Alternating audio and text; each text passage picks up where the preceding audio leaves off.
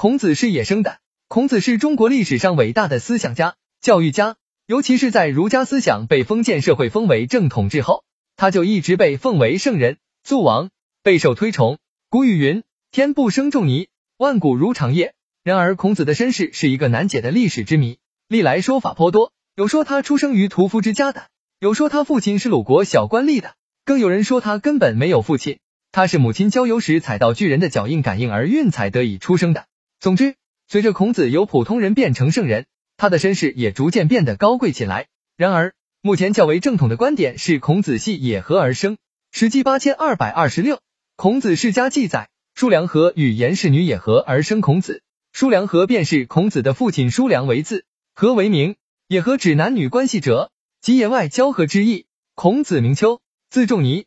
史记八千二百二十六，孔子世家记载，孔子生而手上为鼎，故名曰丘云。为乃是凹陷之意，丘则是小山土堆，是凸起之地。两字含义恰恰相反。泥丘即是颜氏与叔良合的野合之地，因此颜氏求子去泥丘祈祷，生子也取名泥丘。这似乎可以作为野外交合说的一个佐证。但是既然孔子父母是夫妻，那么他们必然有自己的家，何必跑到野外的泥丘山的荒地去野合呢？有关这个问题，倒有不少说法。据《孔子家语》记载，叔良和是当时鲁国有名的武士，建立过两次战功，曾任邹邑大夫。叔良和先娶了鲁国的师氏，生了九个女儿，但是没有儿子。在男尊女卑的社会，没有儿子是备受歧视的。于是叔良和又纳了一名小妾，生了一个儿子，取名孟皮。但是孟皮的腿残废，又娶妾，生一子，取名伯尼，又称孟皮。孟皮脚有毛病。叔良和很不满意，于是又娶颜征在。当时叔良和已六十六岁，颜征在还不到二十岁。然而老夫少妻，在春秋时期是不合礼仪的婚配，因为孔子之父叔良和年老，而母亲颜征年少，故两人结合不合礼仪。司马真《史记》所引就说：“今子云也合者，盖为良和老而征年少，非当壮士出击之礼，故云也合，谓不合礼仪。”没有办法，他们二人虽然是夫妻。只能去野外交合。张守节《史记正义》这样解释《史记》的野合之说：男八月生齿，八岁回齿，二八十六阳道通，八八六十四阳道绝；女七月生齿，七岁回齿，二七十四阴道通，七七四十九阴道绝。婚姻过此者，皆为野合。颜征在与舒良和结婚时，舒良和已在六十四岁以上，而颜征在还年轻，因为岁数不相当，所以叫野合。在古代。野合并非像现在这样被人嗤之以鼻，相反，它是一种吉祥、美好而神圣的象征。所以在木砖、岩画、绘画、雕刻中常有野合图。野合之风沿袭甚久，《后汉书》八千二百二十六，鲜卑传载：此春季大会，喜悦水上，饮宴毕，然后婚配。此处婚配即性交。现代学者从婚姻制度考察，认为孔子所处的时代对偶婚盛行，而男子又处于当家做主的地位。所以，每当花好月圆之夜，许多男女就会聚集到一定的地点，唱歌跳舞，以致幽会。《左传》八千二百二十六，定公十年记载，齐鲁在筑齐会盟，齐侯宴请鲁公。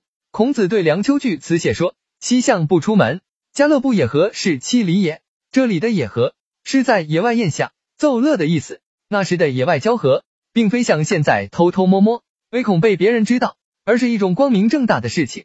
至于狂欢的场所，墨子八千二百二十六，名轨记载：焉之有祖通曲，当其之社稷；宋之有桑林，楚之有云梦。此男女之所属而观也。举则桑林、云梦，就是当时的人们野合的好去处。只是到了清朝，这种风俗才被禁止。秦始皇二十八年封禅泰山时，专门刻石为戒，贵贱分明，男女礼顺，慎尊执事。三十七年，又在会稽刻石警告：有子而嫁，被死不贞。房阁内外禁止淫逸，男女结成，夫为继家，杀之无罪。男秉一成，妻为逃嫁，子不得母。乾化连清秦朝的律令对后世的婚姻制度起了重大的作用，野合之风才渐次改正。还有一种观点认为，孔子的野合而生是强奸的结果。所谓野合，只能是指这位少女案，指孔子的母亲颜征在在野外被老奴隶主叔良和强奸，迫使她怀孕而生下孔子。蔡尚思就是这一观点的坚定论者。他认为根据有二：一是《史记》所载，孔母颜征在十分忌讳孔子父母之所在，在生前从没告诉过孔子是谁的儿子，因此孔子才不知道其父叔良合葬在那里；而孔子的母亲为什么要这样呢？这就是因为野合之事。东汉经学家郑玄曾云：孔子之父邹叔良和与颜氏之女处在野合而生孔子，征在齿焉，不告。二是《论语》八千二百二十六，子罕记载，孔子自称无少也见，故多能比试。这说明孔子的母亲因出身贫寒，其与叔良和野合而生的孔子又得不到孔氏家族承认，否则作为大夫的儿子，孔子在少年时的生活是不可能贫困的。然而，此观点受到了许多学者的批驳，他们根据考证。找出了几大例证来推翻强奸说，他们认为古人所说的野合与强奸没有关系。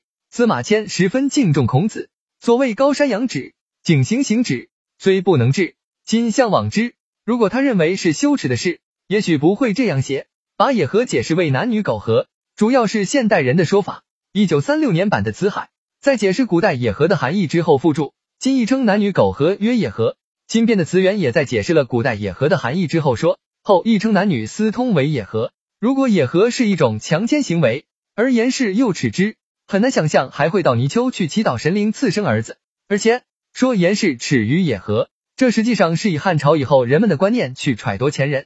因为春秋时期保留着许多原始的婚俗遗风，野合在当时并非耻事。至于会幕一事，这其实也不难理解。世家在房山，在鲁东，由是孔子疑其父墓处，母会之也。按孔子出生后不久，叔良和便去世，葬于房山。房山在曲阜城东约二十五里处，这在古代交通不便的情况下是一个不短的距离。所以，当年幼的孔子问自己的父亲所葬之地时，颜氏很可能笼统的告诉他在城东的房山。所谓母会之也的会，应是指对孔子问题的一种含糊其辞式的回答，而并不是有意要隐瞒事实。至于郑玄的论断，很可能是根据司马迁的话以意发挥，增加了争在齿焉。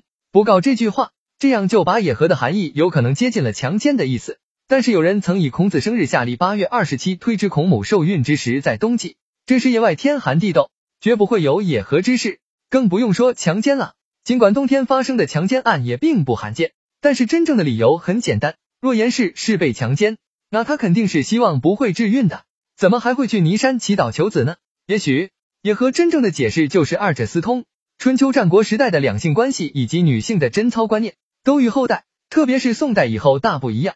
尽管当时孔子主张男女行者别于途，孟子亦曾主张男女授受不亲，但是这种观念在当时并未为社会普遍接受。从《诗经》中我们就可以看到大量男女自由结合的例子。此外，《周礼》八千二百二十六的官八千二百二十六没事更明确规定：中春之月，令会男女，于是时也，笨者不禁。可见。当时从风俗到制度，从宫廷到民间，男女关系都是相当开放的，也和私通不足为奇。孔子自称无少也见，故多能比试。这是因为孔子的祖先是贵族，但到他父亲时已大不如前，而并非由于他是私生子的缘故。在古代，寡妇与宋代以后相比是非常高的。《后汉书》八千二百二十六，伏侯宋蔡冯赵谋为列传记载，东汉光武帝刘秀的姐姐胡杨公主在丈夫死了不久，曾对刘秀说。宋公威容得气，群臣莫及，要求改嫁宋弘。刘秀就把宋弘请来商量，并让胡杨公主坐在屏风后面听。所以，我们现代人没有道理用血统论去指责孔子是私生子。总之，孔子的身世扑朔迷离的，这种特殊身世和早期的坎坷经历，应该说对孔子一生在仕途和思想上的发展也有微妙的影响。上述观点虽有分歧，但是大都认为孔子野合而生是可信的。至于孔子的父母为什么要野合？则是各有评论，莫衷一是了。